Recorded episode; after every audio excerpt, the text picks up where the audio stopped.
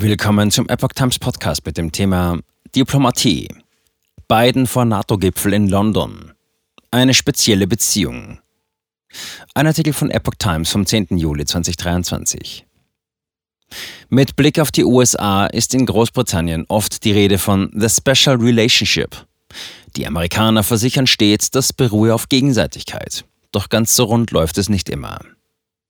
Erst rund einen Monat ist es her, dass sich US-Präsident Joe Biden und der britische Premierminister Rishi Sunak in Washington getroffen haben. Nun kommen sie erneut zusammen, dieses Mal im britischen Regierungssitz in der Londoner Downing Street.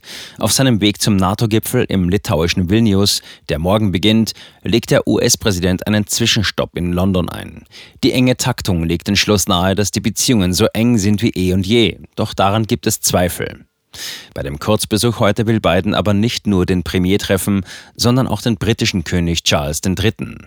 Der will seinem hochrangigen Gast einen pompösen Empfang mit militärischen Ehren von historischer Kulisse auf Schloss Windsor nahe London bereiten. Zudem wollen die beiden über ein Thema sprechen, das ihnen besonders am Herzen liegt. Klimaschutz. Ein Stopp in Berlin lege theoretisch auch auf der Strecke, doch Biden hat sich für London entschieden. Beratungen mit Sunak in der Downing Street. Zunächst will Biden mit dem britischen Premierminister Rishi Sunak zusammenkommen.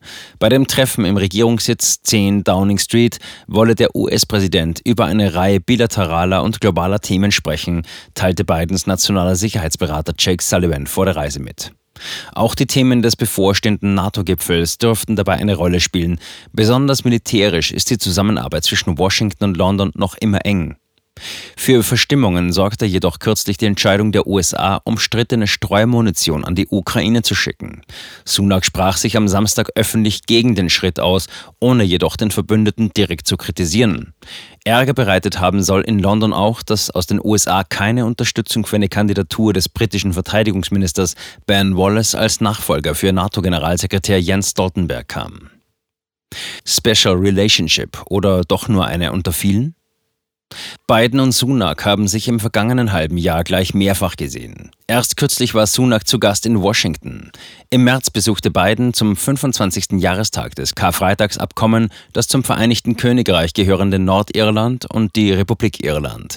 Zum Missfallen vieler Briten verbrachte Biden aber die meiste Zeit in Irland, wo er seine Herkunft von der grünen Insel zelebrierte. Für Sunak war nur ein kurzes Kaffeetrinken drin.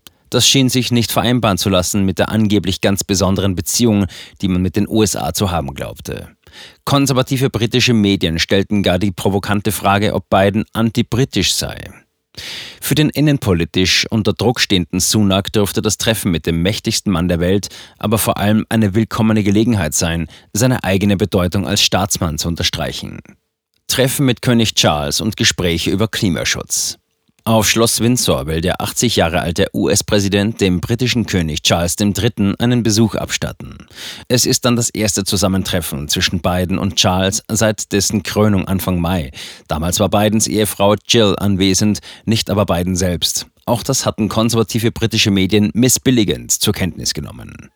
Dem Weißen Haus zufolge soll es dabei unter anderem um Mobilisierung von Geldern für den Ausbau sauberer Energien in Entwicklungsländern gehen. Der Schutz des Klimas ist ein Thema, für das sich der 74-jährige Charles seit langem einsetzt. Kein Stopp in Deutschland. Vor Bekanntwerden von Bidens Reiseplänen war gerätselt worden, ob Biden einen Stopp in Deutschland einlegen würde. Seit seinem Amtsantritt im Januar 2021 war Biden nur einmal zu einem offiziellen Besuch in der Bundesrepublik als Teilnehmer des G7-Gipfels im bayerischen Elmau. Bundeskanzler Olaf Scholz, SPD, flog Anfang März zwar zu einem Arbeitsbesuch nach Washington, Biden war als Präsident aber noch nicht in Berlin. Nach dem NATO-Gipfel kehrt Biden nicht sofort nach Washington zurück, sondern fliegt weiter nach Helsinki, wo ein Treffen mit den Staats- und Regierungschefs von Finnland, Schweden, Dänemark, Island und Norwegen ansteht.